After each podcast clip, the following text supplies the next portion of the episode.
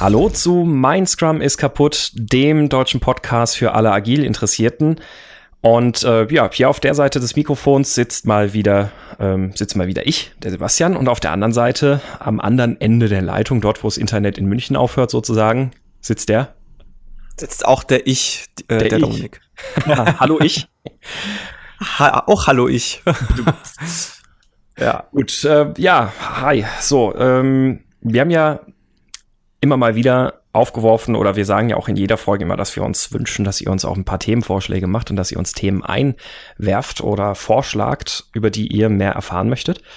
Und eins dieser Themen, das wir bekommen haben, das kam vom Roland über Twitter, ist das Thema Schätzen.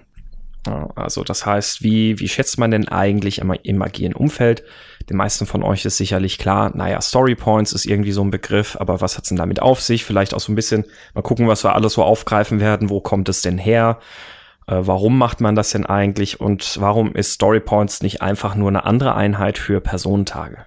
Ja, ne? Habe ich noch irgendwas Wichtiges vergessen, Dominik? Ich glaube nicht. Nö, ne? Ja. Also, also, was halt natürlich, was in dem Fall sogar ganz praktisch war, ist, dass wir dieses Thema eh schon auf dem Schirm hatten. Mhm. Also quasi Win-Win-Situation, würde man so schön dazu sagen. Richtig, Win-Win. Ich finde das immer so ein Unwort, irgendwie, dieses Win-Win. Das so. Ja, ich finde, ich finde es grässlich. Ja. Das, das wirkt immer so, äh, das, was wir gerade machen, hat nichts mit, mit Überzeugung zu tun, sondern es ist eine reine Kosten-Nutzen-Betrachtung und wir machen es, weil zwei Seiten davon profitieren können, aber nicht, weil wir Bock drauf haben. So klingt das immer ein bisschen, finde ich, ne? Ja, schon so ein bisschen. Es ist, es ist halt auch so dieser typische, man würde Buzzword-Bingo dazu sagen, Begriff. Oder mhm. so ein Buzzword-Bingo-Begriff. Wobei das sind dann doch Synergieeffekte, oder? Dann, dann würde man Win-Win um, umnennen in Synergieeffekte. Ja, oder Opportunities. ja, Opportunities. Synergy Opportunities. Äh, da gab es mal so einen schönen Witz von wegen, uh, Sir, we have a problem. There are no problems, only opportunities. Okay, then in this case we're having a DDoS opportunity. ja, ja, ne, sehr gut. ähm, ja gut, ähm, dann steigen wir doch mal ein in das Thema Schätzen. Ähm, kennst du eigentlich die also oder, oder anders gesagt, also ich habe es ja gerade schon angerissen, es wird ja eigentlich in, in Scrum, wird meistens in Story Points geschätzt. Und äh, kennst du so ein bisschen die Geschichte dahinter, hinter den Story Points? Ich glaube, sie mal gelesen zu haben, ich habe es aber vergessen. Mhm. Ich auch. Ich kenne nur noch. Ich kenn, es ist gut, ne? Ich, Super äh, Teaser, fantastisch. so, here be interesting. Sehr gut. Also, äh, ja, ich, ich, ich kenne die Geschichte tatsächlich auch, ehrlich gesagt, nicht jetzt dahinter. Und ich, ähm, mir ist das auch jetzt erst, als wir angefangen haben mit dem Podcast eingefallen, dass man dazu was hätte vorbereiten können. Aber was, glaube ich, noch ganz interessant ist in dem Kontext zu wissen, eine, ich nenne es jetzt mal Urban Legend, weil ich die Quelle nicht verifiziert habe und ich weiß nicht, ob es so stimmt. Aber als seinerzeit Ken Schwaber und Jeff Sutherland angefangen haben mit der Idee, na, lass uns doch in relativen Einheiten schätzen, waren statt Storypoints waren das halt Gummibärchen. Und dann hat man irgendwann festgestellt, das ist aber vielleicht ein bisschen unprofessionell. Kann das sein? Hast du ähnliches gehört? Ja, also die Gummibärchen sind zumindest so ein Standard, in Anführungszeichen, Witz dieses Jahr. Die könnt es nennen, wie ihr wollt, meinetwegen auch Gummibärchen. Richtig, ja. Ob das daher kommt, ehrlich gesagt, keine Ahnung. Muss ich gerade passen. Ich weiß es auch nicht. Also deswegen, ähm, wie gesagt, gelabelt als Urban Legend. Ich habe keine Ahnung, ob das stimmt. Ähm, ihr könnt das gerne mal fleißig weitererzählen und mal sehen, wann uns die Urban Legends nächstes Mal auf einer Konferenz oder sowas begegnet. Aber genau, also die Idee hinter Story Points ist ja erstmal, oder überhaupt nach dem Schätzen im Agieren ist ja erstmal eine fundamental andere gegenüber der, wie man im klassischen Projekten eher schätzen. Also in klassischen Projekten schätze ich ja in Personentagen, Personenstunden. Das heißt also, ich schätze eine feste Zeitskala, feste Zeiteinheit. Und das Problem, das man jetzt allerdings dabei hat, ist, wenn ich sage, diese Aufgabe darf oder diese, diese Aufgabe sind, sagen wir mal, zwei Wochen mal Personenstunden. Was ja meistens dann auch dann passiert, also einmal ist es natürlich halt sehr schwer und solche Schätzungen sind halt grundsätzlich immer falsch. Also wir Menschen sind halt sehr, sehr schlecht im Schätzen.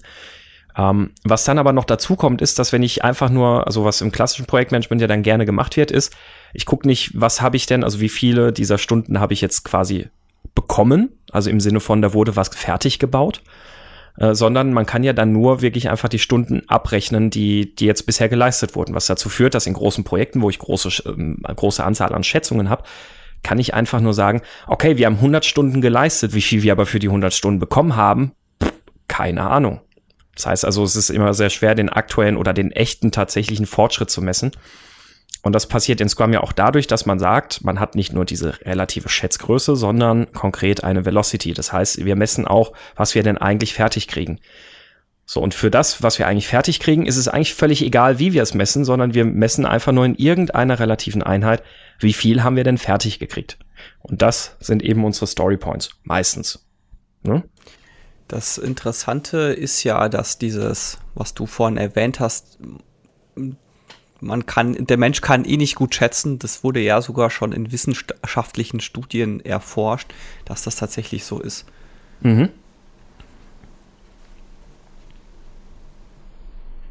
Ja. Punkt. Punkt. also es gibt da zum Beispiel ein äh, Paper vom MIT äh, tatsächlich ähm, von 94, wenn ich es gerade richtig sehe.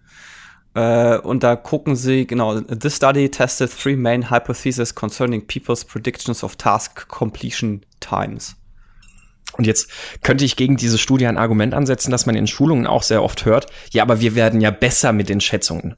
Und seit 94 sind die Menschen viel besser geworden mit Schätzungen.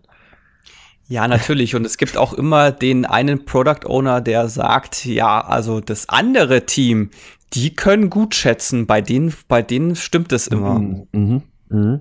Auch immer sehr gut, ja. Ja. Also das Problem tatsächlich mit, äh, mit Schätzungen, mit einer Zeitangabe ist, dass man gerne mal drauf festgenagelt wird. Also ich denke mal, jeder, gerade der aus dem Entwicklungs-, also Softwareentwicklungsbereich kommt, der kennt so diese Frage so, äh, ja, also du hast gesagt, es dauert nur acht Stunden, warum sitzt du da jetzt schon vier Tage dran? Mhm. Wobei die Frage ja durchaus auch gerne bei Storypoints kommt. Ja, Moment mal, ihr habt jetzt in dem Sprint 20 Punkte geschätzt, was ja unsere Velocity ist, und ihr habt jetzt nur 10 geliefert. Was ist da los? ja, durchaus. Die kommt leider auch. Aber mhm. da kann man dann immerhin mit einer Velocity argumentieren. Und ja. die, das, das, Problem ist halt, also wenn man mit einer Velocity arbeiten will, dann wird es irgendwie absurd, wenn man da Manntage mittelt. Richtig das passt da einfach nicht. So, also dann, dann, dann schauen wir ja mal oder sprechen wir mal wirklich konkret über Schätzungen. Also wie gesagt, wir haben, also sehr, das gängigste Format sind ja Story Points und das kennt ihr, das ist eben eine, eine meistens eine abgewandelte Form der Fibonacci-Reihe. Also es ist nicht genau die Fibonacci-Reihe. Also die Fibonacci-Reihe wäre 1, 2, 3, 5, 8, 13, 21, äh, 34 und so weiter. Die abgewandelte Form, die man meistens benutzt im agilen Umfeld, ist ja ähm, ab der 13 kommt dann die 20 statt der 21 und dann, ich glaube, da gibt's auch unterschiedliche Kartensätze. Mal, mal die 40, mal die 50 und dann meistens die 100. Ja, genau. Da gibt's dann manchmal gibt's dann noch Kartensätze, die haben dann auch noch ein Unendlich mit dabei, was, was für mich eigentlich, keine Ahnung, also für mich ist 100 quasi schon unendlich. Ja. Und man kann ja sogar, wenn man bei, wenn man Planning Poker kommen nutzt, da kann man sogar die normale Fibonacci mhm. äh, Reihenfolge verwenden. Interessanterweise ist die auch standardmäßig immer ausgewählt. Das finde ich interessant, ja. Also, das ist auch wieder so ein, so ein bisschen Hörensagen, aber warum, warum ich ja so, also was, was ich mal, ich weiß nicht mehr, wo ich das gelesen und auch aufgeschnippt habe, ähm, was, was ja auch tatsächlich gerne gesagt wird, warum man diese abgewandelte Form der Fibonacci-Reihe hat, ist aus einem ähnlichen Grund, warum man überhaupt auch keine Zeitschätzungen macht. Nämlich, vermeiden, dass man da falsche Präzision vortäuscht. Also die, die Idee ja. des Planning Poker ist ja, dass man wirklich sagt, der Mann hat dann eine, ähm, eine, eine relative Schätzgröße und die ist ungefähr einigt man sich auf eine Schätzung, wo man sagt, die ist gut genug, aber man soll ja ganz bewusst nicht irgendwo in einem vermeintlich präzisen Bereich rum, sich rumstreiten, wo es überhaupt keine Bedeutung hat. Also das heißt also, wenn ich jetzt zum Beispiel eine, eine, eine 20 statt einer 21 habe, eine 21 gaukelt mir immer eine gewisse Präzision vor, die überhaupt gar nicht da ist. Oder eine 34 als nächste Einheit, also als nächste Größe. Das würde mir immer irgendwie vortäuschen. Na, das ist ja eine sehr präzise Schätzung, während halt eben wirklich dieser Maßstab 20, 40 oder 20, 50, 100, der zeigt halt, ja, da hinten raus wird es halt sehr, sehr unscharf. Ja, du, durchaus ein valider Punkt. Was ich generell schön finde, ist dadurch, dass du, dass sich das an der Fibonacci-Reihenfolge orientiert, werden die Abstände immer größer. Und das spricht, also, oder das, das, ähm, das, das spricht immer so ein bisschen aus, okay, da wird's dann schon irgendwie ungleich viel größer und da kommt noch deutlich mehr mit rein, was wir gar nicht abschätzen können. Mhm. Und der Abstand zum vorherigen ist einfach wahnsinnig groß. Mhm so ein bisschen Gesetz der großen Zahlen mäßig, dass einfach dann das schwer zu überblicken wird. Richtig, ja. Und ich glaube, an dem Punkt können wir dann auf jeden Fall mal über Komplexität sprechen, die ja so die Idee hinter diesen Schätzungen ist. Ähm, Komplexität, Entschuldigung, jetzt habe ich, glaube ich, Geräusch am Mikrofon verursacht. Komplexität ist ja, ähm, also man, man kann da sehr schön eigentlich auch eine Definition nehmen, wie sie ja zum Beispiel Dave Snowden mit dem Kinaiwin auch ähm, getroffen hat, wo er ein komplexes System beschreibt als etwas, in dem, ähm, in dem man sehr viel durch Trial and Error arbeiten muss. Oder wenn wir uns zum Beispiel mal eine Stacy-Matrix äh, vor Augen halten, ähm, also es gibt gewisse Sachen, die kann ich drauf anwenden und die, die, die funktionieren dann. Die, ähm, da ist eine Wiederholung wahrscheinlich, also dass es wieder zutrifft, aber es ist halt eben nicht garantiert. Und wenn wir die Stacy-Matrix uns mal vor Augen halten, die, die verlinken wir dann auch mal in den Show Notes. In so einer Stacy-Matrix habe ich ja eine steigende Skala von ähm, Unsicherheit oder Unwissen, was die Technologie als auch die Anforderungen betrifft.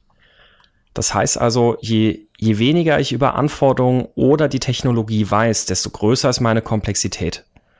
Und das ist das, was wir im Agilen erstmal grundsätzlich versuchen zu schätzen. Wir versuchen nicht die Zeiteinheit zu schätzen, sondern die Komplexität.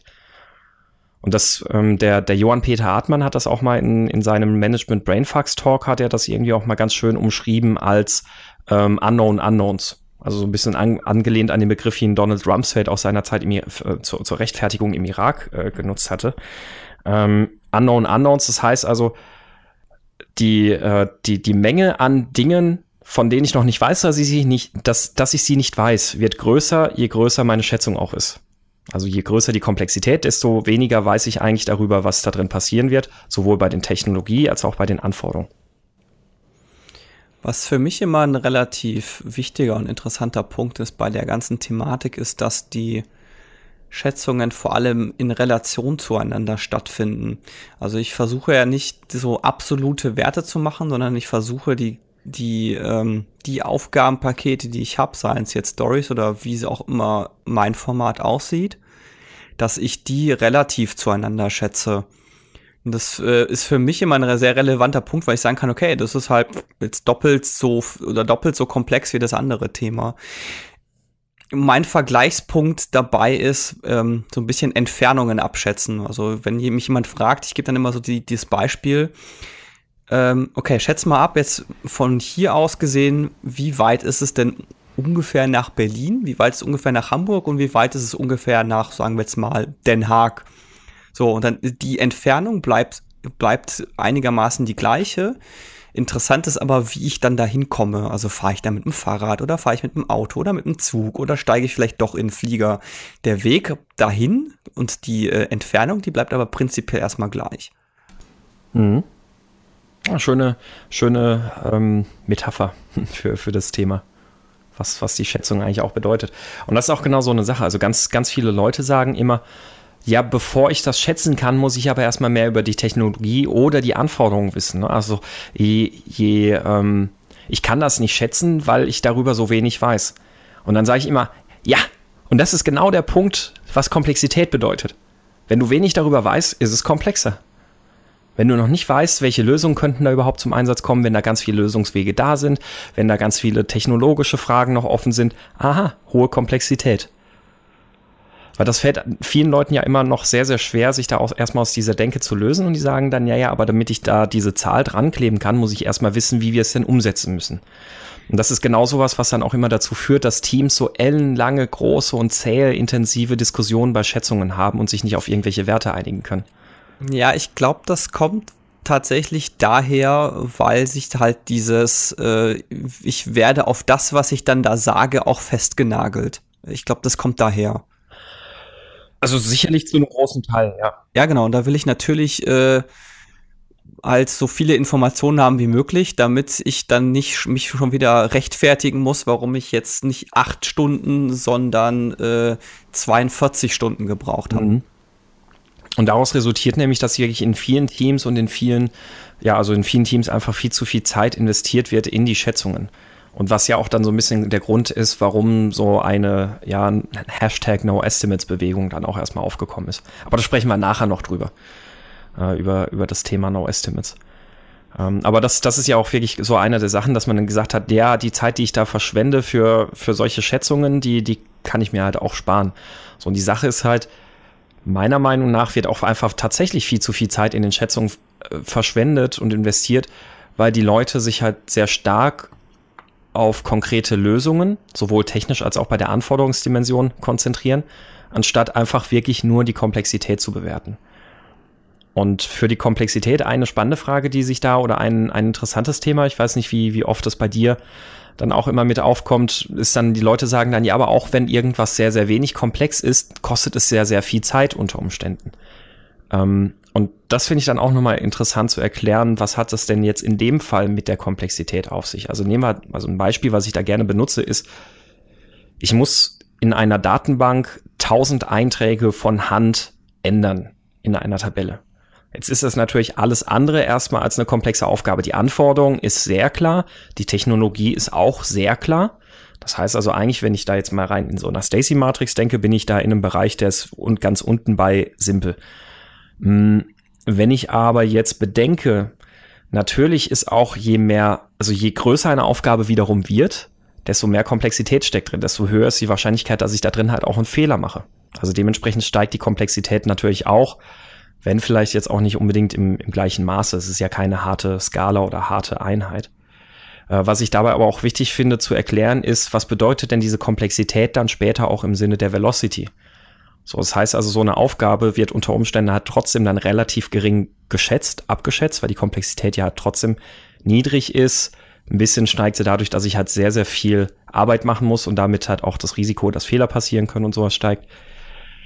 Aber wenn ich jetzt dann natürlich im nächsten Sprint auf die Idee komme, hey, das ist so eine idiotisch simple Aufgabe, vielleicht sollten wir die automatisieren das nächste Mal, dann zeige ich auf einmal, dass das etwas mit dieser Größe, also zum Beispiel einer 3, plötzlich viel weniger wert ist, weil ich dazugelernt habe, wie man diese 3 viel besser ausliefern kann.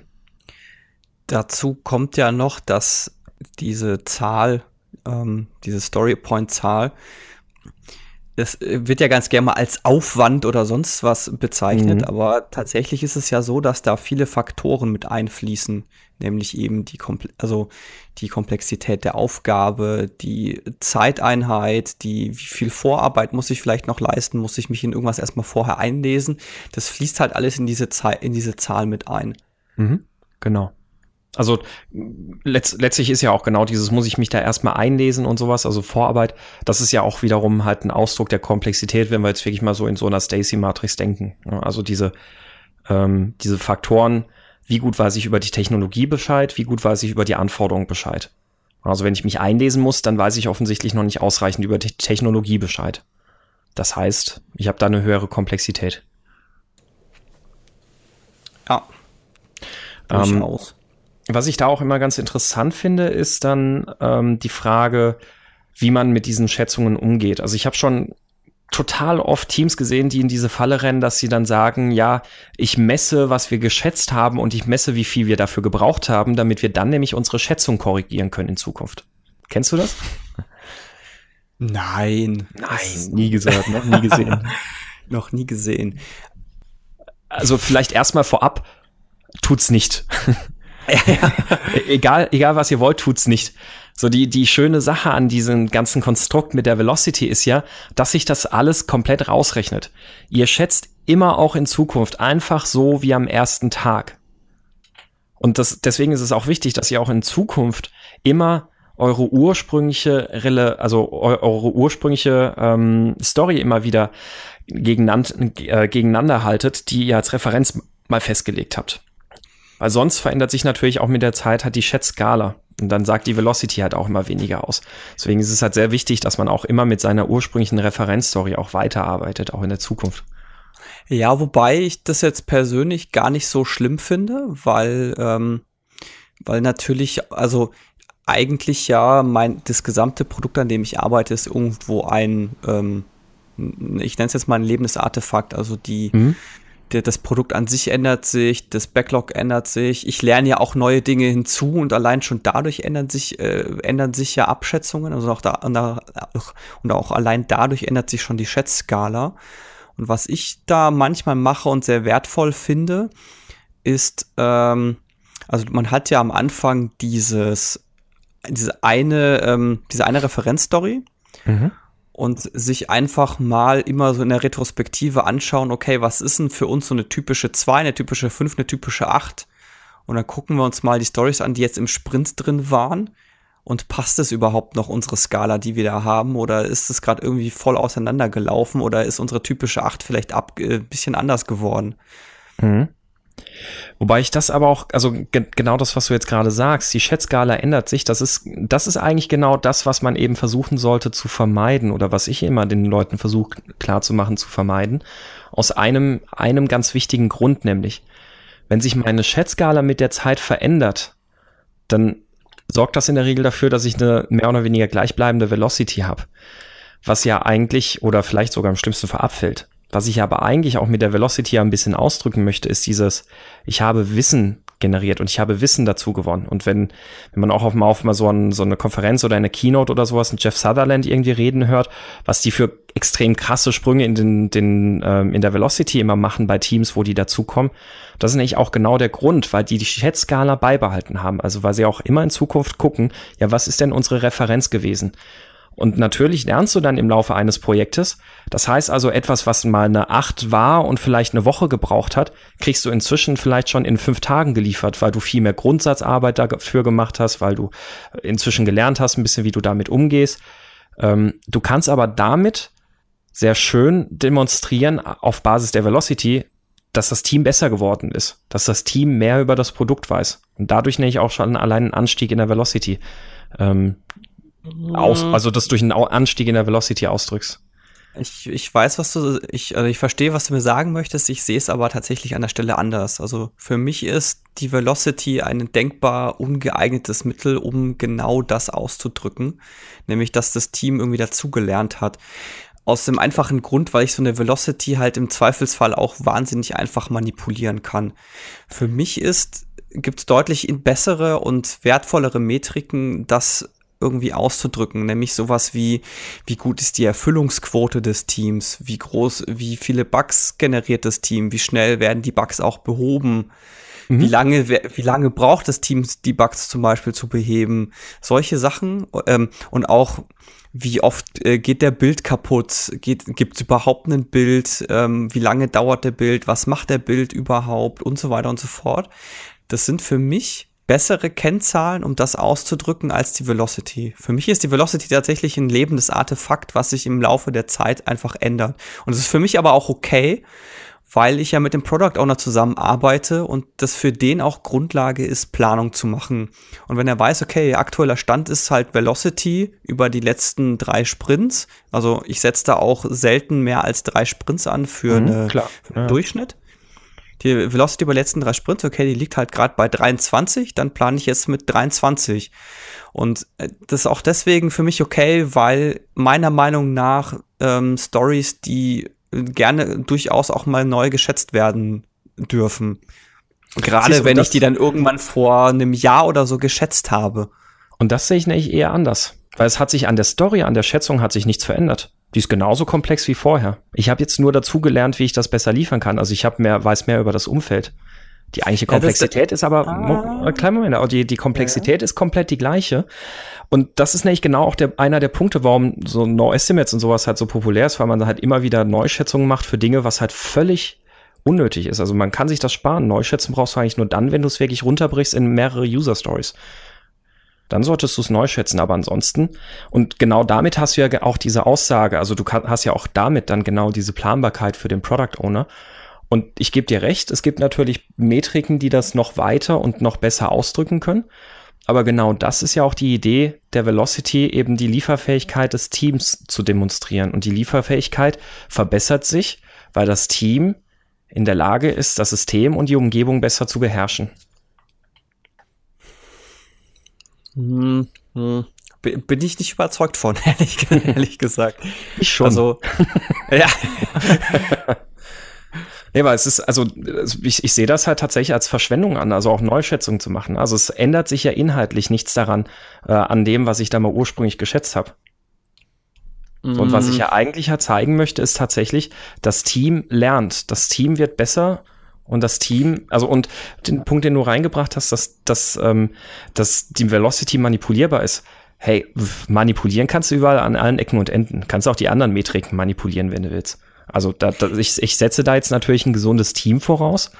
Äh, und gesundes Team heißt auch ein gesundes Scrum-Team. Das heißt also ohne, ohne Einflüsse durch den Product Owner auf die Schätzung, ähm, wo das Team in der Lage ist, Schätzungen sauber zu machen. Und meine Erfahrung war noch bisher eigentlich immer, dass dann tatsächlich genug Leute in so einem Team setzen, die dann halt auch sagen, ähm, nee, sehe ich nicht so mit der Schätzung. Also wo, wo es dann wirklich am Ende halt dann trotzdem Richtung, also kein, keine Manipulation gibt.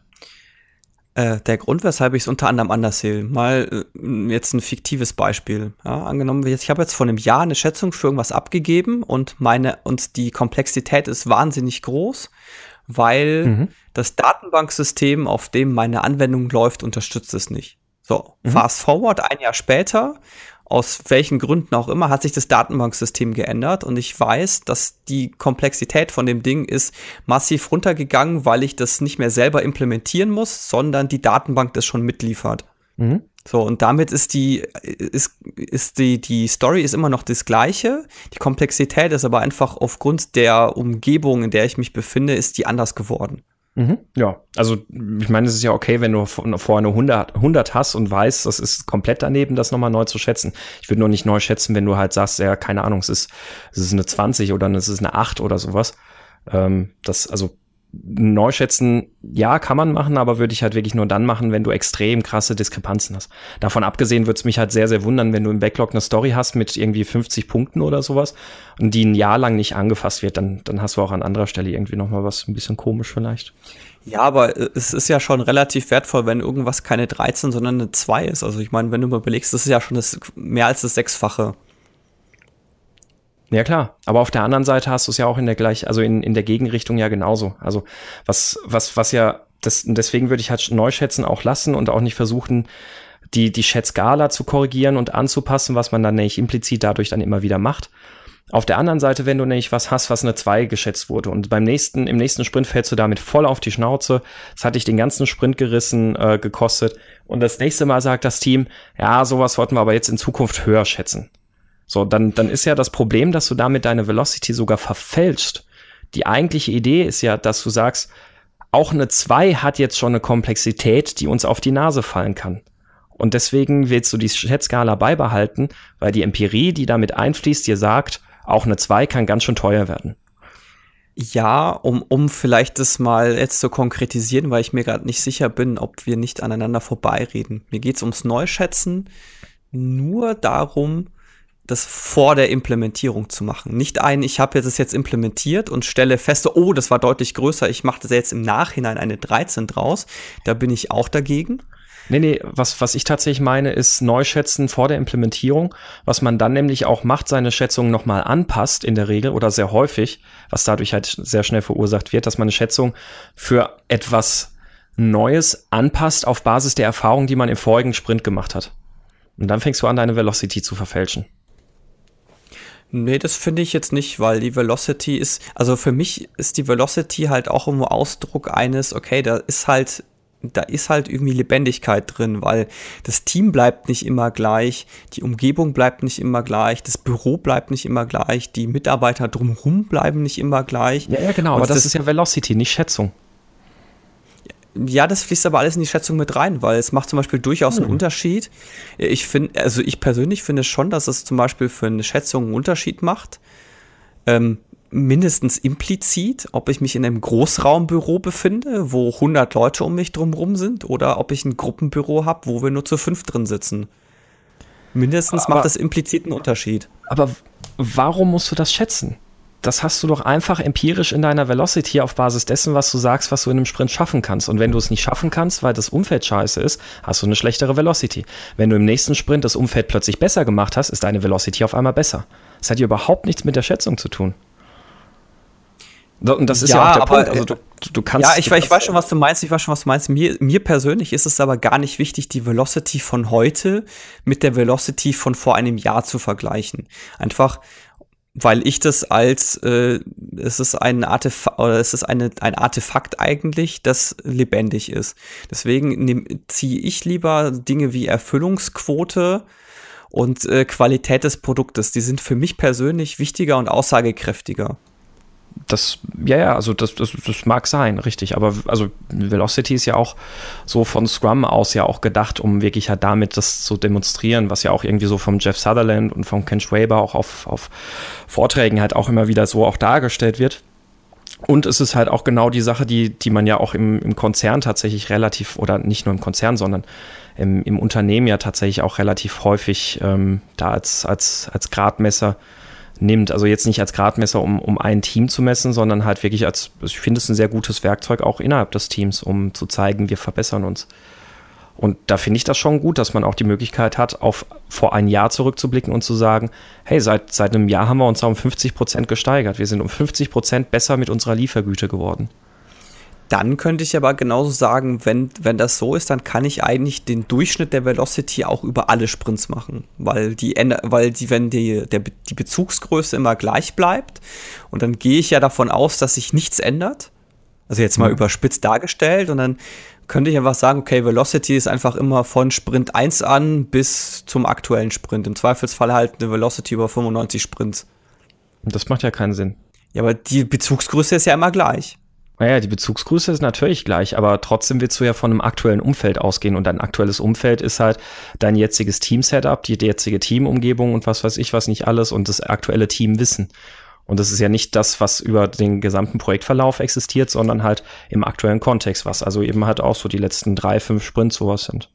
Genau, und realistisch, also jetzt einfach nur Realitätsabgleich mit meiner Erfahrung ist, sind es Faktoren, die in eine Schätzung mit reinfließen ist völlig egal, ob sie es sollten oder nicht. Das ist das, was passiert, weil das Team immer abwägt, okay, wie gut kennen wir uns in dieser Technologie aus? Haben wir überhaupt jemanden bei uns, der diese Technologie kann?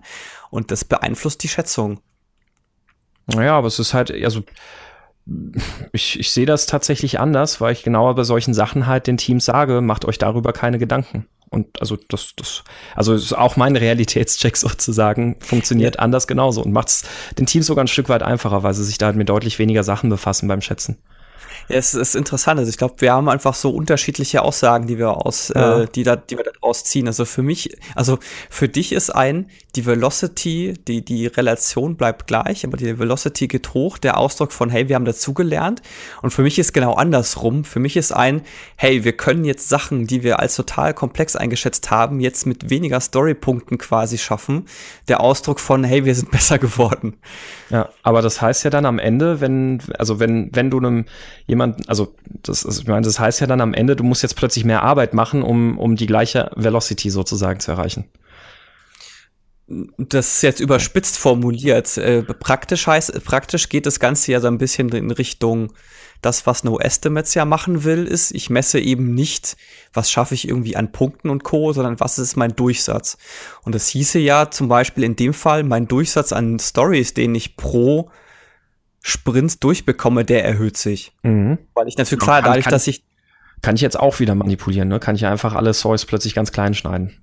Ja, klar. Könnte also. ich, könnte ich genauso manipulieren. Äh, auf jeden Fall.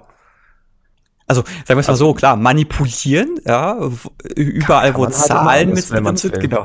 genau. Das, deswegen finde ich das halt auch immer dann ein schlechtes Argument bei sowas. Insert ähm, Winston Churchill Quote hier. So. Genau, ja. Na gut, okay, also sind andere Ansätze. Ähm, ich, ich, also ich bin, mag meinen Ansatz halt insofern tatsächlich halt ganz gerne, weil es, wie gesagt, den, den Teams sehr viel Geistesarbeit dabei rausnimmt, sich zu viel Gedanken machen zu müssen über eine Schätzung. Wenn es am Ende halt völlig egal ist, weil es halt sich einfach genau nämlich über die Velocity widerspiegelt, was denn empirisch eigentlich machbar ist und was das Team irgendwie gelernt hat und alles. Ähm, und, und daher erfahrungsgemäß dann auch Schätzrunden sehr, sehr, sehr viel schneller und besser werden, weil die Teams halt nicht mehr in, wie gut kennen wir uns da aus und sonst was alles denken müssen, sondern ähm, da ein relativ schnelles Gefühl dann zukünftig dafür kriegen, einfach auf Basis der, der letzten Schätzungen. Und die Schätzungen sind damit halt sehr, sag ich mal, aufwandsminimal ähm, und, und sagen dank der Velocity aber hat dann trotzdem vieles aus. Ja, ich werde es echt interessant, wie wir da andere Ansätze fahren. Also mhm. für mich steht da tatsächlich, das ist jetzt wahrscheinlich minimal weit hergeholt, aber für mich steht da äh, der wissenschaftliche Ansatz anders da. Also ich gehe eher davon aus, du hast ja bei wissenschaftlichen Arbeiten arbeitest du ja auch mit Hypothesen, die sich im Laufe der Zeit ja auch abändern, weil du einfach feststellst, okay, da gibt es einfach Dinge, die die passen so nicht oder die wurden widerlegt. Und für mich ist genauso dieses, ich stelle am Anfang meines Projekts oder Produkts die Hypothese, das hier hat die Komplexität 2. deswegen ist es für mich auch völlig in Ordnung, wenn sich diese Hypothese halt irgendwann überlebt hat, weil ich festgestellt habe, okay, das entspricht nicht mehr der jetzigen Realität. Ich konnte mhm. das meinetwegen in den letzten fünf Sprints widerlegen, dass das, was für uns eine 2 war, eigentlich schon völlig, eigentlich gefühlt schon keine Ahnung, fünf ah, Minuten bist, Arbeit ist. Jetzt, jetzt bist du plötzlich wieder bei Schätzung korrigieren.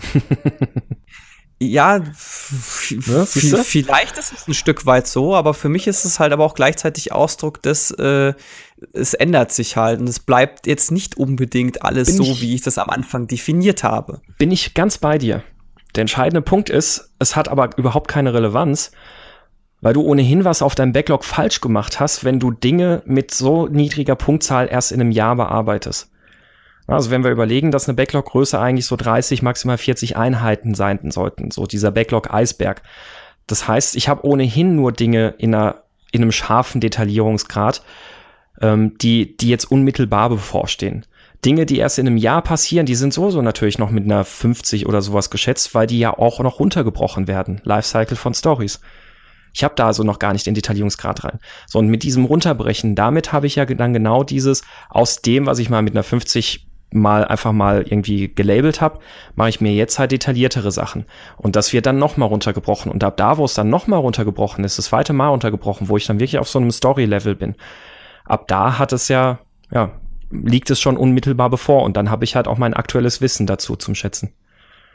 Äh, durchaus. Also die Frage, warum sowas dann noch im Backlog ist, wäre jetzt ein Thema für einen anderen Podcast. Ja, da gebe ich dir, stimme ich dir jetzt äh, grundsätzlich zu, aber ich meine, die Gründe dafür können ja vielfach sein, warum das ja, ein Jahr später auch noch drin ist. Aber ja, äh, ja es ist natürlich ein äh, relativ krass großer Zeitraum. Ich würde auch sagen, wenn da jetzt ein paar Monate dazwischen liegen, dann also dann schau dir das Ding mindestens vorher noch mal an in dem Grooming und geh halt mhm. auch noch mal drüber und im Zweifelsfall schätze es auch noch mal neu, wenn du dir unsicher bist, ob diese Schätzung von damals überhaupt irgendwie, ob, ob du die heute noch nachvollziehen kannst oder Richtig, ob du die, ja. ja.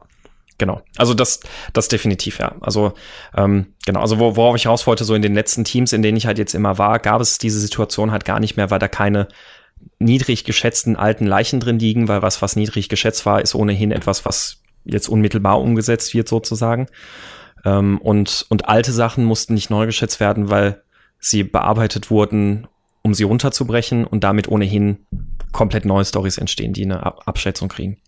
Genau, aber ich meine, es kann ja, äh, also ich bin jetzt auch eher in die Richtung zu sagen, okay, lass nur das genauer oder lass nur das generell äh, abschätzen, was in den nächsten Sprints kommt. Aber der Fall kann ja immer auftreten, dass man es aus welchen Gründen auch immer dann doch wieder rausschiebt. Mhm. Und dann bleibt es halt erstmal als gleiche liegen, warum auch immer, ja. Also ich meine, da gibt es ja unterschiedliche Methoden, es dann wieder rauszubekommen. Ja. Ach, schön, haben, hatten wir ja fast schon regelrecht ein Streitgespräch heute. ich, ich, ich fand das tatsächlich gerade sehr wertvoll. Ja. Dito, also finde find ich auch interessant. Das ist, ähm, also das, das, ich, ich muss auch sagen, also mein, mein Bild hat sich da halt auch ein Stück weit gewandelt. Also ich, ähm, ich habe das grundsätzlich auch immer sehr, sehr lang so gesehen wie du. Ähm, bei mir hat sich das so in den letzten ein, zwei Jahren irgendwie halt gewandelt, wo ich gesagt habe, ja, eigentlich äh, wozu das Ganze? Ne? Also ähm, die versucht dann in einigen Teams dann genau das halt so die Schätzung da mal deutlich mehr zu entschlacken und hat sich tatsächlich dann am Ende auch besser raus, besser angefühlt, zumindest für mich oder für diese Teams, ähm, weil man wirklich die, die Schätzungen damit halt deutlich, deutlich mehr vereinfacht hat noch. Also weniger Hirnschmalz gefordert hat in der Schätzung. Ja, ähm, ich habe ja jetzt eh noch tot, ähm, einen Punkt und ein, eine Beobachtung. Ich fange jetzt mhm. mal mit der Beobachtung an, weil die hast du garantiert auch gemacht. Erfahrungsgemäß ist es ohnehin so, dass sich im Laufe der Zeit, wenn ein Team eine Weile lang zusammenarbeitet, dass die Stories irgendwann alle auf eine ungefähr selbe Komplexität slash Größe hinauslaufen. Mhm. Ja, d'accord. Und äh, rein theoretisch wäre das der Fall. Das ist ja auch so ein bisschen die Argumentationsweise von No Estimates.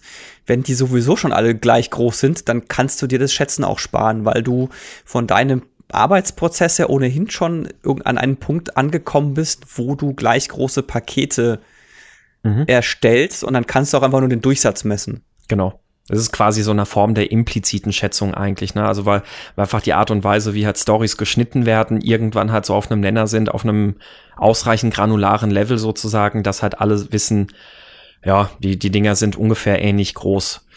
Ähm, also deswegen bin ich, bin ich da auch ganz, ganz bei dir. Ich weiß nicht, wie war da so deine Erfahrung nach der, der Punkt oder die, die, der Zeitraum, bis wie lange das gedauert hat? Also bei mir war es meistens irgendwie so ab, oh, sagen wir mal, neun Monate bis einem Jahr wo, wo wirklich dann so langsam der Punkt kam, wo Sachen, die in einem Sprint erledigt wurden, immer sehr, sehr ähnlich komplex waren.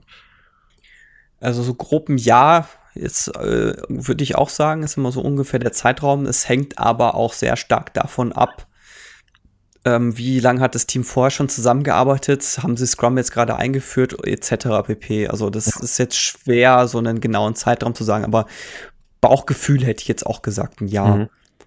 Was ich, ich habe mich nie so ganz im Detail mit dem No Estimates äh, befasst, was ich da jetzt dann natürlich nicht draus lesen kann oder aus, aus, aus dieser Überlegung rausziehen kann. Also ich bin dabei, also das, das macht natürlich den, spart einiges Aufwand, deswegen habe ich da auch gar nicht so, so den, den Schmerz damit zu sagen, ja, kann man, kann man so machen. Hm, was, was mir da natürlich ein bisschen fehlt, ist der Detaillierungsgrad von Anforderungen, wo ich, wo, wo sie dann wirklich ähnlich groß sind. Den habe ich halt erst erreicht, wenn ähm, wenn sie in meinem Backlog-Eisberg sozusagen ziemlich weit oben stehen. Wenn ich also jetzt Dinge habe, die da weiter unten sind, also Sachen, die sind dann eher so, so Feature-Größe oder Epic-Größe, dann habe ich dafür natürlich noch gar keine Abschätzung. Auch, wohl wissend, dass auch eine Storypoint-Abschätzung da nur sehr ungenau ist, also nur so eine 50 sowas zum Beispiel wäre. Ähm, aber ich habe also da dann gar keine Abschätzung und dann überlege ich gerade, was kann der Product Owner da machen, um eine ungefähre Planung sozusagen daraus ziehen zu können. Oder nicht Planung, sondern so eine ungefähre Vorhersage rausziehen zu können. Hm. Also man könnte natürlich sagen, also man, man könnte natürlich konsequent versuchen, das alles implizit zu schätzen, indem man halt sagt, naja, die unterschiedlichen Ebenen unseres Eisbergs, die haben halt unterschiedliche Größen. Also Dinge, die hier oben drin stehen, so im oberen, oberen Viertel, die sind halt alle, die sind halt alle gleich klein. Also quasi, wenn wir in T-Shirts Größen sprechen, das sind alles so S-Dinger. Ähm, in der Mitte des Backlogs sind das alles M-Dinger. Die, davon ist eine ungefähr so viel wie 10S.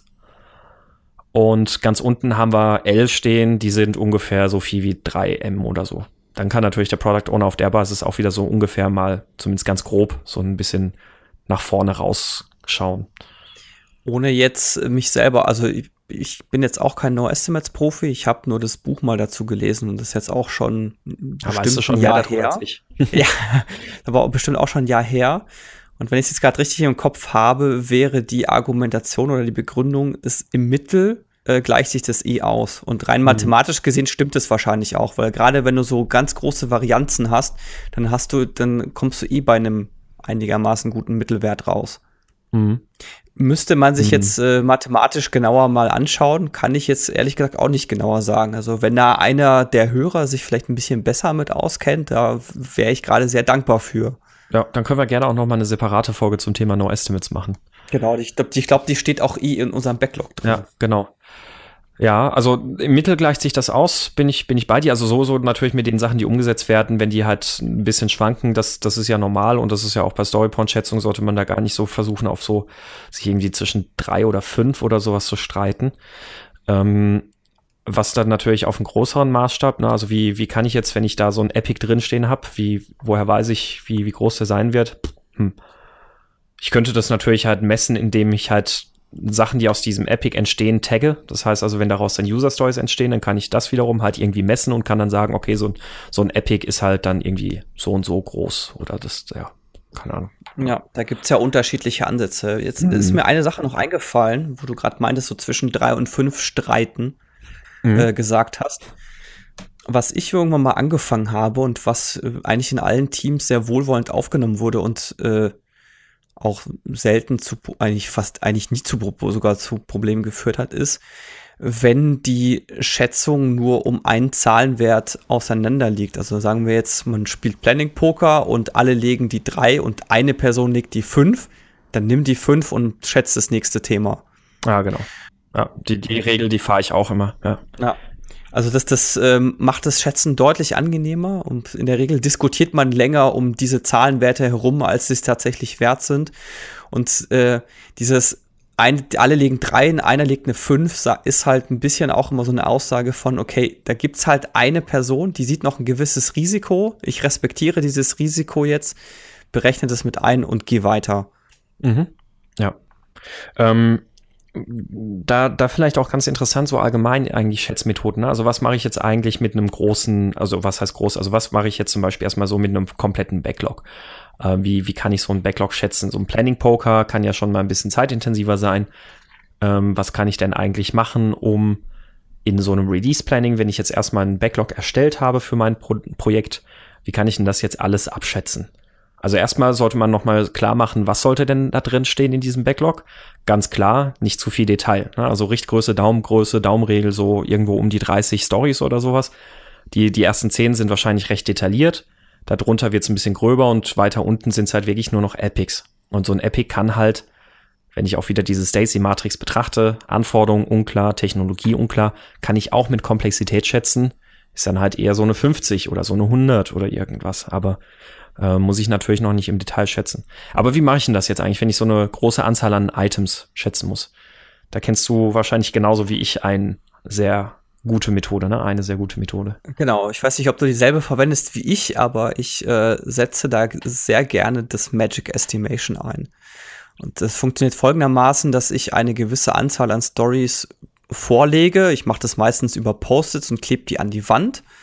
Äh, klebe auch eine die entsprechenden Zahlen an die Wand, dass man die zuordnen kann. Mhm, so als Spalten, ne? Genau, so als Spalten und dann lässt man die Teilnehmer einfach zwei Minuten lang still die Zettel, also die Zettel umhängen an die entsprechenden Zahlen. Und dann ergibt sich immer die Situation, entweder sind sich sowieso alle einig oder ich habe Stories, die ständig hin und her wandern, dann nehme ich die erstmal aus der aktuellen Runde raus und äh, stelle dann nach den zwei Minuten die Frage, warum oder wo da eigentlich die Unklarheit herrscht. Mhm.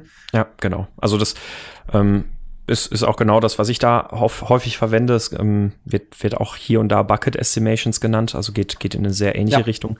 Ich glaube, wie man das genau dann auch durchführt, da gibt's dann auch nochmal verschiedene Varianten, also wie, wie genau es moderiert wird oder nach welchem Regelwerk es dann genau läuft, gibt's auch nochmal unterschiedliche Varianten, aber grundsätzlich halt eben dieses erstmal alle Leute die Zettel verteilen lassen, still, ohne Diskussion ähm, noch keine Korrekturen machen und dann halt anschließend eine Runde starten, wo Zettel umgehängt werden dürfen, immer nur einmal pro Runde. Und wenn man dann feststellt, da wird jetzt irgendwas häufig hin und her bewegt, dann, dann spricht man halt drüber.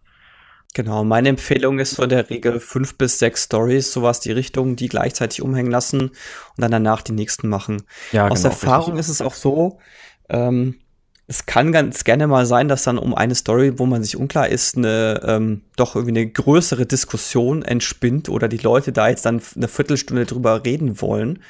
Was ich irgendwann mal eher ad hoc eingeführt habe und seitdem aber immer einsetze, ist, dass zu einer Story danach genau drei Fragen gestellt werden können. Mhm. Weil äh, man will ja genau dieses Magic Estimation einsetzen, um schnell zu einem Ziel zu kommen. Und wenn ich da jetzt dann doch wieder ewig Diskussion hinten dran hänge, dann komme ich da auch wieder nicht hin. Richtig, ja. Also ich, man, man kann, also das ist auf jeden Fall ein gutes, gutes Tool und man kann, man kann das sicherlich auch generell von der Moderation ja ein bisschen schlichter halten. Also wenn man den Leuten einfach klar macht, nee, aber guckt mal, wenn, wenn ihr jetzt plötzlich noch diese und jene Fragen da unklar habt, hm, ist wohl mehr Komplexität dann, die dahinter steckt. Wir können diese Fragen jetzt ja noch nicht alle beantworten. Also, dass man schon ungefähr versucht, so ein gleiches Bild zu schärfen im Sinne von, wo steht denn das in Relation? Ähm, aber man muss noch nicht wissen, wie die Umsetzung dann tatsächlich genau aussieht. Und was auch wichtig ist, dann natürlich bei der, bei der Einleitung, bei sowas dann halt auch wirklich da nochmal ganz, ganz intensiv, ganz bewusst darauf hinzudeuten. Wir wollen uns hier nicht um ein oder zwei Spalten streiten, sondern wir wollen einfach nur ein ungefähres Maß rausfinden, ähm, wo, wo sich alle ausreichend einig sind. Ja. Schöne Anekdote übrigens, das, äh, ich habe das vor nicht allzu langer Zeit mal wieder gemacht. Und da war so ein, oh, ich kann mir, ich kann, wir können es gerne machen, ich kann mir aber gerade nicht vorstellen, dass es funktioniert. Äh, fast forward eine Stunde, können wir das nicht immer so machen? ja. Ja, das, das, das Schöne ist ja wirklich, dass man da so in einer Stunde kriegst du da ja echt wirklich 20, 30 Stories durchgeschätzt. Ja, teilweise sogar mehr, also je nachdem, ja. ähm, wie detailliert du auch den Product Owner die Story beschreiben lässt und wie, wie aufwendig du das machst. Also wir haben auch mal innerhalb von, äh, ich glaube, anderthalb, zwei Stunden ein äh, recht ausführliches Backlog äh, sehr schnell durchgeschätzt und konnten dann sagen, hey, das, was ihr vorhabt, das schafft ihr in, schaffen wir in dem Zeitraum im Leben nicht. Mhm, richtig, ja. Ja. Ähm, ich hätte noch einen Punkt zum Abschluss. Ja, ich, ich, ich, hätte auch noch einen. Ähm, Wunderbar. Ich, ich würde vielleicht gerade erst, erst ansetzen, weil ich tatsächlich zu den Bucket Estimations auch noch was, was sagen möchte. Ähm, es gibt ja für, für Planning Poker gibt es ja natürlich etliche Tools, mit denen man das auch online machen kann. Also es gibt Fire Poker und es gibt, es gibt da noch irgendwie zwei, drei andere. Ähm, die kann man da immer sehr gut verwenden. Was ganz wichtig ist, wenn, egal welches Tool ihr da benutzt, wir werden da auch noch mal was in, in die Linkliste packen, in, in die Show Notes guckt halt, dass es sehr simpel funktioniert und dass ihr da wirklich innerhalb von ein paar Sekunden sozusagen eine Session initiieren kann. Das, das ist erstmal, glaube ich, das Wichtigste bei sowas, dass man halt ein minimales Tool hat, mit dem man ruckzuck sofort sowas machen kann. Ähm, Bucket Estimations wird jetzt ein bisschen schwieriger, wie man das eigentlich remote machen kann in einem Team, das, das remote, also verteilt arbeitet. Was, ähm, was, was ich da tatsächlich schon häufiger mal benutzt habe, ist, ähm, das ist ein kostenpflichtiges Tool, Canbanary. Kann man vielleicht auch mit Trello machen. Ich weiß nicht, Trello hat ja auch Live-Updates, oder? Ja. Genau, also dann, dann kann man das auch in Trello machen. Das heißt also, die, diese Buckets, diese verschiedenen Eimer, die Einheiten der Fibonacci-Reihe, die macht ihr einfach als äh, Kanban-Spalten oder als, als Spalten auf eurem, eurem, eurem Taskboard im Trello. Dann ähm, habt ihr links eine, eine Input- oder Backlog-Spalte, wo dann die ganzen Stories drinstehen. So, und dann kann man, kann man das da genauso dann elektronisch machen, indem man da dann die Karten hin und her wandern lässt und dann kann man auch, können, können auch alle gleichzeitig beobachten, wie sich denn was bewegt. Ähm, was, was, was ich dabei durchaus häufiger mal gemacht habe, damit irgendwie es nicht zu krass asynchron läuft, ist, dass wir einfach, ähm, bevor wir dann in die, die Runde gegangen sind, wo die Stories verteilt wurden auf dem Board, äh, dass, dass wir die Stories einfach kurz durchgezählt haben und eine Nummer dran geklebt haben und jedes Teammitglied hat dann auch eine Nummer gehabt. Wir haben das also nicht explizit assigned, sondern einfach wirklich nur stumpf durchgezählt, damit jeder halt einfach einen Stapel an Karten hat, die er anfängt zu verteilen. Das, das sorgt gerade, wenn man das so rein elektronisch macht, ein bisschen mehr dafür, dass, dass es etwas mehr äh, Ordnung ist beim, beim Erstverteilen sozusagen. Ja, interessant. Ich habe das äh, bisher immer nur vor Ort gemacht. Also es waren durchaus Remote-Teams, aber ich habe dann gedacht, lass dafür mal treffen. Das macht es nämlich deutlich angenehmer. Ja, ja, auf jeden Fall. Also das, das ist auch ein bisschen Notlösung. Geht, man, man kriegt es ja leider nicht immer so zusammen, die Teams. Ähm, aber deswegen, also man, man kann das zum Beispiel mit, mit, gerade mit so einem Wichtig ist, es muss Echtzeit sein und ich muss irgendwie halt die Zettel hin und her schieben können und es darf keine Konflikte geben, wenn zwei Leute gleichzeitig was hin und her schieben. Und dann ja. funktioniert das eigentlich ganz gut. Also Trello kann da funktionieren. Es gibt ja dann aber auch solche Sachen wie ich glaube, Stories on Board oder irgendwie sowas. Ne? Also es gibt ja auch irgendwie diese, solche, solche Dinger, wo du dann so, so elektronische Zettel einfach hast, also so Post-its, die man da hin und her schieben kann. Mhm. Damit kann man das dann auch remote machen. Genau. So, und dein Punkt jetzt? Genau, mein Punkt ist, ähm,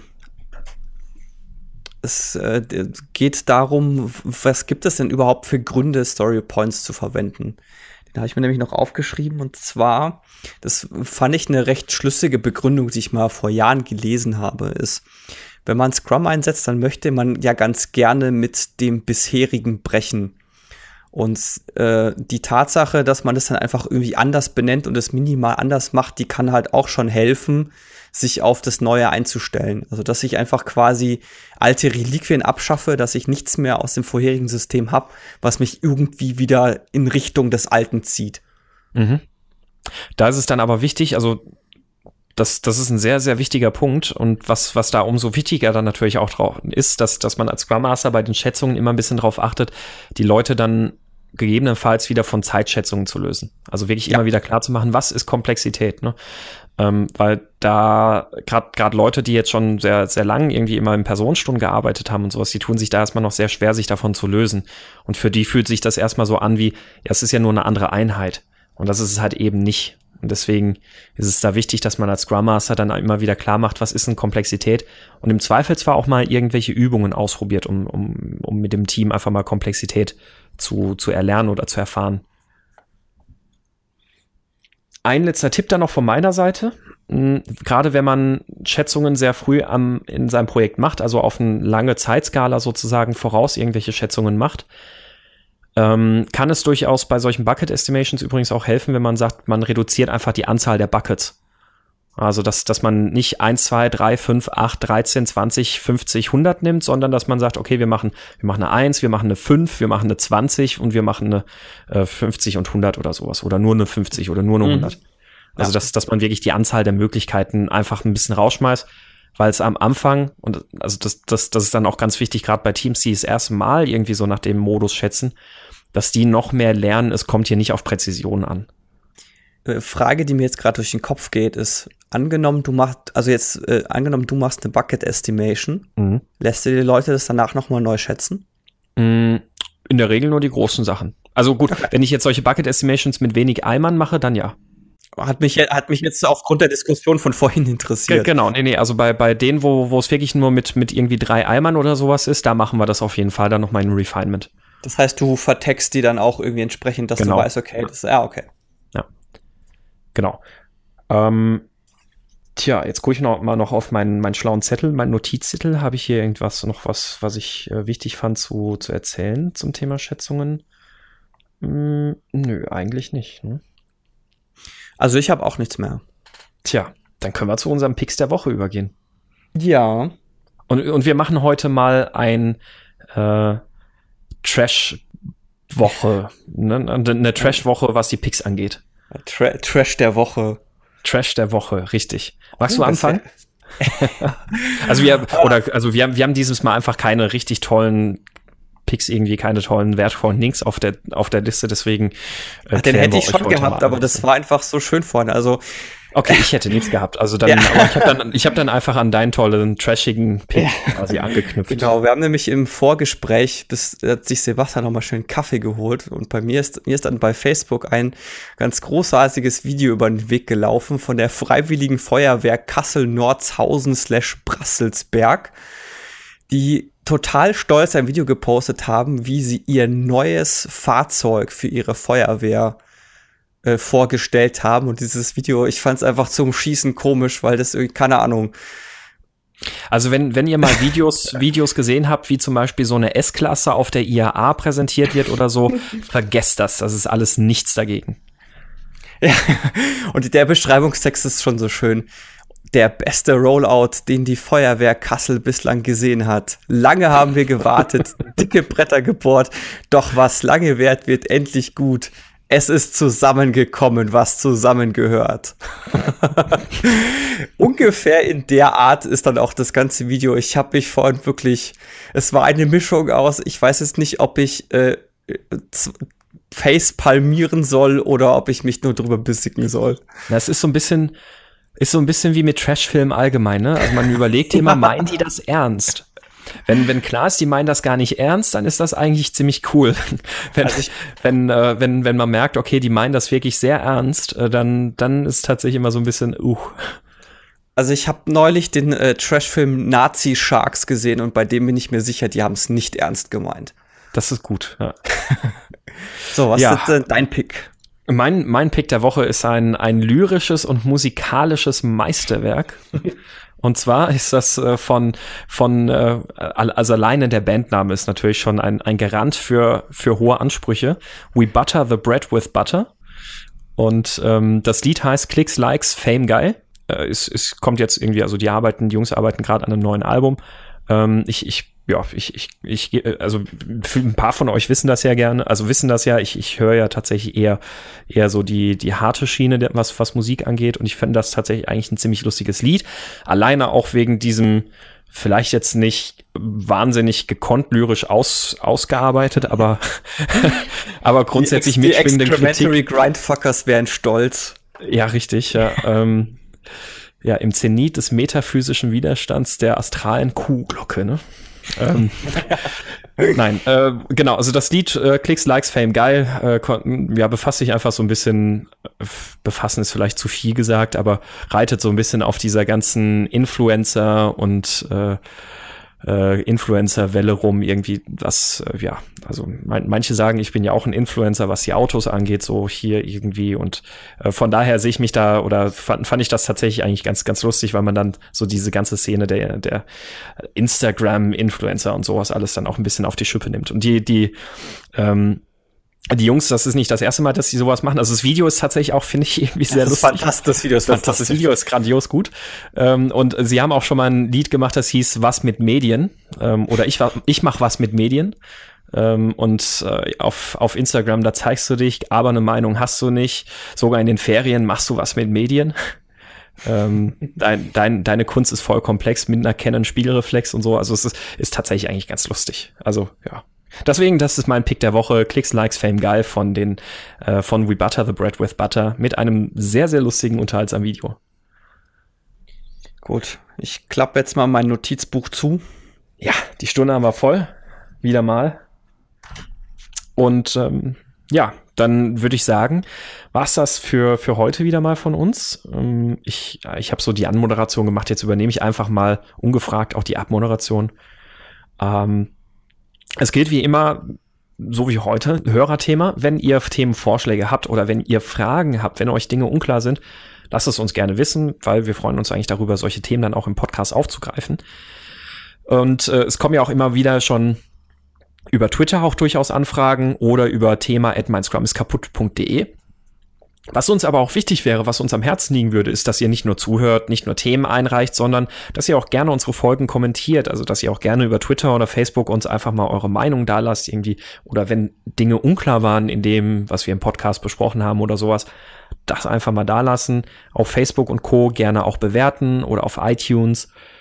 Ja, und das war's dann eigentlich schon von dieser Woche und wir hören uns dann in Kürze wieder. Macht's gut.